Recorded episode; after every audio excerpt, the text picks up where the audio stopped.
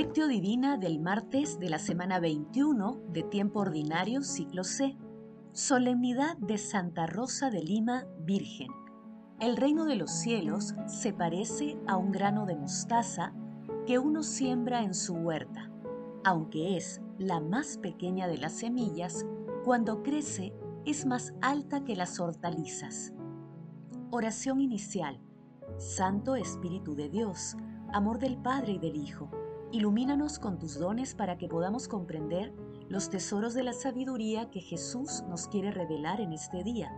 Otórganos la gracia para meditar los misterios de la palabra y revélanos sus más íntimos secretos. Madre Santísima, intercede ante la Santísima Trinidad por nuestra petición. Ave María Purísima, sin pecado concebida. Paso 1, lectura. Lectura del Santo Evangelio según San Mateo capítulo 13 versículos del 31 al 35. En aquel tiempo Jesús propuso esta parábola a la gente. El reino de los cielos se parece a un grano de mostaza que uno siembra en su huerta. Aunque es la más pequeña de las semillas, cuando crece es más alta que las hortalizas. Se hace un arbusto más alto que las hortalizas y vienen los pájaros a anidar en sus ramas. Les dijo otra parábola. El reino de los cielos se parece a la levadura. Una mujer la amasa con tres medidas de harina y basta para que todo fermente. Jesús expuso todo esto a la gente en parábolas y sin parábolas no les exponía nada. Así se cumplió el oráculo del profeta. Abriré mi boca diciendo parábolas, anunciaré lo secreto desde la creación del mundo.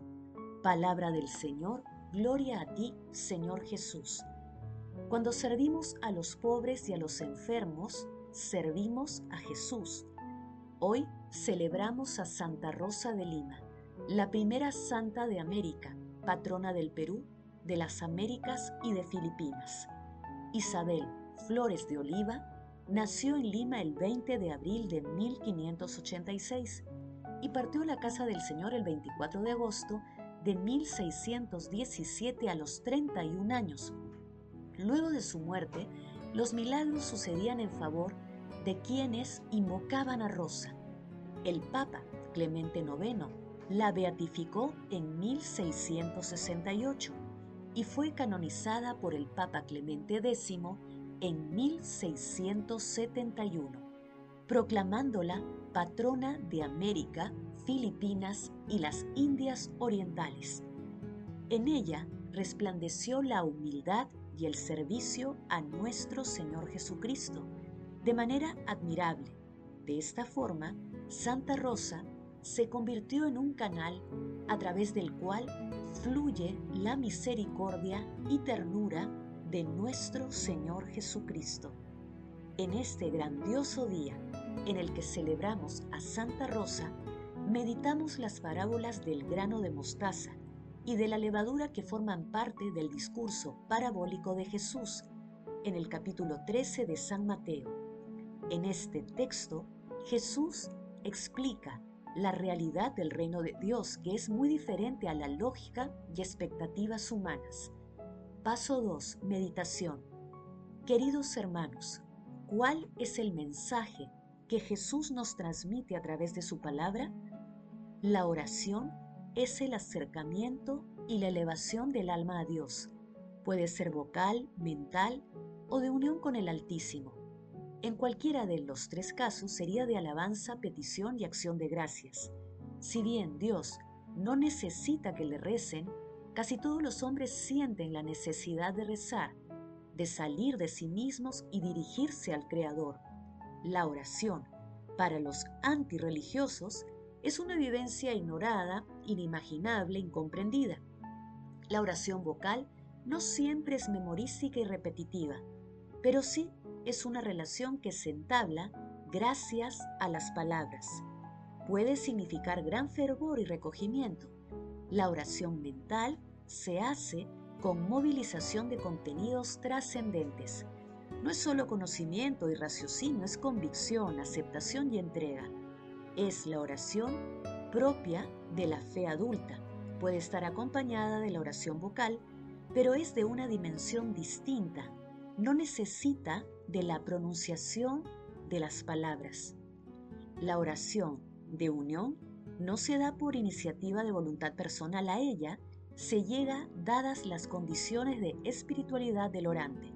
La oración alcanza su momento cenital de modo voluntario o involuntario con la llegada a Dios, sin que nos convirtamos en parte de Él o dejemos de ser quienes somos. No todo individuo alcanza este tipo de oración unitiva o unificadora que puede significar el éxtasis, la levitación y la estigmatización. Éxtasis es el estado del alma enteramente embargada por un sentimiento de admiración y alegría, participación o conocimiento.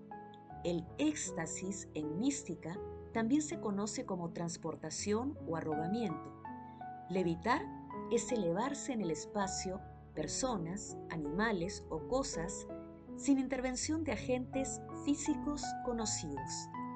Estigmatización, finalmente, es la impresión en una persona de las llagas del crucificado. Sin embargo, valga aclarar, no todo santo llega al éxtasis, a la levitación o a la estigmatización. Tampoco todo humano que llega a ello es necesariamente santo. Son grados de intensidad mental que muchos santos han alcanzado. Son hechos inherentes a ciertos santos, pero no indicios esenciales de santidad. Rosa de Lima llegó al arrobamiento. Rosa tuvo acceso a la oración vocal muy tempranamente, antes de los cinco años. Entre la hermana Bernardina y la abuela Isabel, la infanta debió de aprender a asignarse y a persignarse, también a rezar el Padre Nuestro y el Ave María, el Credo Niceno, la Salve Mariana y el Gloria Trinitario. También es muy probable que concurriera al rezo del rosario. Sabemos que por lo menos desde muy temprano Rosa acostumbraba a hacer breves invocaciones en procura de ayuda espiritual. Lo primero que dijo, o se conoce que dijo, fue la jaculatoria. Jesús, Jesús sea bendito y sea con mi ánima. Amén. Le usaba tanto decirla y la hallaba tan eficaz que le quedó estampada en el corazón y la rezó toda su existencia. Fue la primera oración y también la última, pues murió exclamando, Jesús, Jesús sea conmigo. Ese Jesús, Jesús sea bendito y sea con mi ánima. Amén. Que formuló toda su vida, es señal que muestra su búsqueda de la gloria de Dios y no su gozo individual ni el aplacamiento de sus inquietudes personales.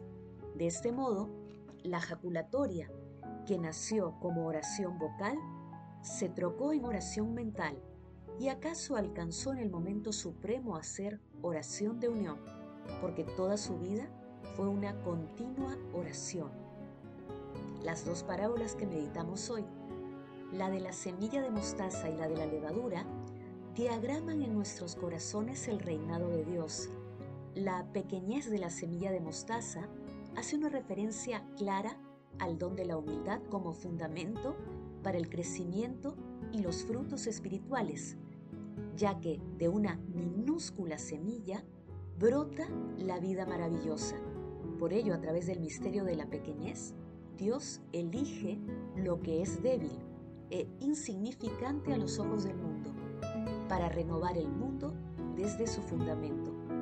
La levadura es el elemento activo que permite que la masa del pan alcance el nivel adecuado de fermentación para ser horneado y convertirse en pan. Representa la acción de la iglesia como un componente transformador para brindar el pan de los ángeles a través de la Santa Eucaristía y de la palabra de Dios, buscando siempre la atención preferente de los más débiles y vulnerables, los pobres, tal como lo hacía Santa Rosa de Lima. Jesús, María y José nos aman. Paso 3, oración. Padre Eterno, tú que hiciste que Santa Rosa de Lima se apartara del mundo y se consagrara solo a ti, amándote en la austeridad de la penitencia, concédenos por su intercesión que siguiendo las enseñanzas de nuestro Señor Jesucristo, lleguemos al cielo para gozar del torrente de tus delicias. Santa Rosa de Lima, intercede por todos los pueblos de nuestro continente y el mundo, para que la Santísima Trinidad nos fortalezca en la fe, en la esperanza y en esos momentos en salud, paz y justicia. Espíritu Santo, amor del Padre y del Hijo, ilumina las mentes de las autoridades de gobierno para que siempre actúen con justicia y sean fieles testigos de las enseñanzas de Jesús. Amado Jesús, mira con bondad y misericordia a las almas del purgatorio y permíteles alcanzar la vida eterna en el cielo. Madre Santísima, Madre de la Iglesia, intercede ante la Santísima Trinidad por nuestras peticiones. Amén. Paso 4. Contemplación y acción. Hermanos, contemplemos a nuestro Señor Jesucristo con un escrito de Santa Rosa de Lima. El Divino Salvador levantó la voz y con incomparable majestad dijo, que todos sepan que la gracia sigue a la tribulación, que todos sepan que sin el peso de las aflicciones no se llega a la cima de la gracia, que todos comprendan que la medida de los carismas aumenta en proporción con el incremento de las fatigas. Guárdense las personas de pecar y de equivocarse, que nadie se engañe. Esta es la única verdadera escala del paraíso, y fuera de la cruz no hay camino por donde se pueda subir al cielo. Oídas estas palabras, me sobrevino un ímpetu poderoso de ponerme en medio de la plaza para gritar con grandes clamores, diciendo a todas las personas de cualquier edad, sexo, estado y condición que fuesen, Oíd pueblos, oíd todo género de gentes, de parte de Cristo y con palabras tomadas de su misma boca, yo os aviso que no se adquiere gracia sin padecer aflicciones. Hay necesidad de trabajos y más trabajos para conseguir la participación íntima de la divina naturaleza, la gloria de los hijos de Dios y la perfecta hermosura del alma. Este mismo estímulo me impulsaba impetuosamente a predicar la hermosura de la divina gracia. Me angustiaba y me hacía sudar y anhelar. Me parecía que ya no podía el alma detenerse en la cárcel del cuerpo, sino que se había de romper la prisión y libre y sola, con más agilidad, había de ir por el mundo dando voces para anunciar la grandeza, la hermosura y la riqueza de la gracia. Queridos hermanos, invocando diariamente la inspiración y el auxilio del Espíritu Santo y la intercesión de Santa Rosa de Lima, hagamos el propósito de realizar actos de humildad dirigidos de manera especial a los hermanos con más necesidades materiales y espirituales. El amor todo lo puede, amemos, que el amor glorifica a Dios. Oración final. Gracias Señor Jesús porque tu palabra nos conduce por caminos de paz, amor y santidad. Espíritu Santo, ilumínanos para que la palabra penetre a lo más profundo de nuestras almas y se convierta en acción Dios glorioso, escucha nuestra oración. Bendito seas por los siglos de los siglos. Madre Santísima, intercede ante la Santísima Trinidad por nuestra petición. Amén.